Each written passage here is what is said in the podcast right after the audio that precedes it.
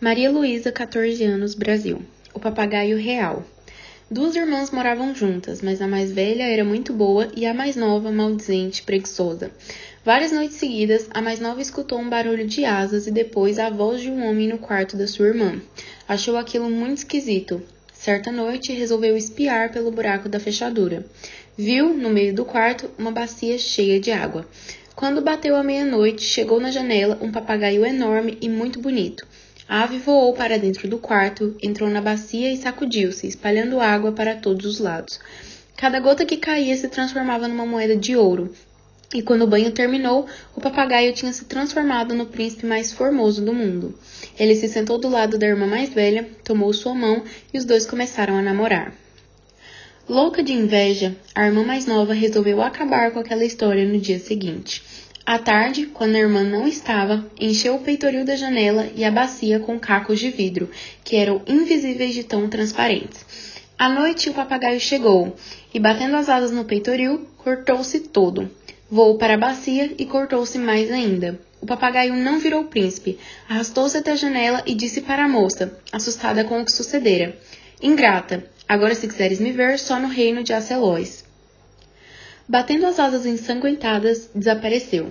A moça quase se acabou de tanto chorar. Brigou muito com a irmã invejosa e deixou a casa, decidida a procurar o noivo mundo afora.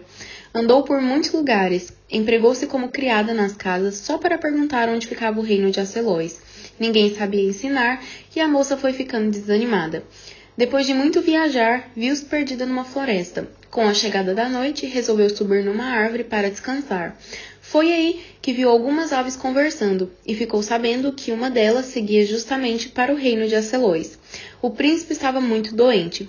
Para curá-lo, era preciso dar-lhe de beber três gotas de sangue do dedo mindinho de uma mulher que quisesse dar a vida por ele.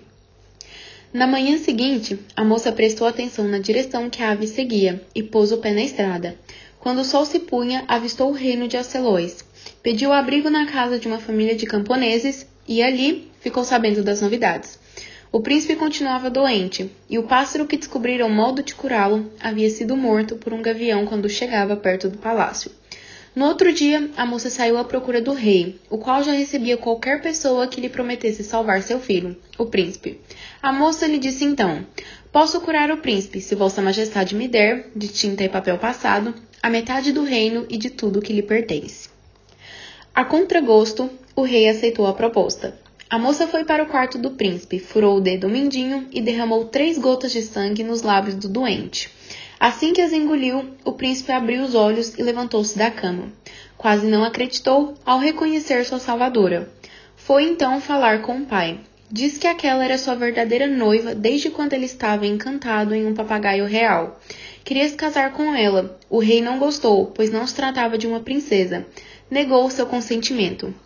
Vossa Majestade me deu a metade de tudo que lhe pertence, disse a moça exibindo seu contrato.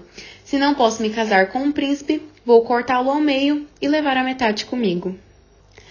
Ao ouvir falar em cortar o príncipe pelo meio, o rei voltou atrás e deu seu consentimento. Os dois se casaram e viveram felizes para sempre.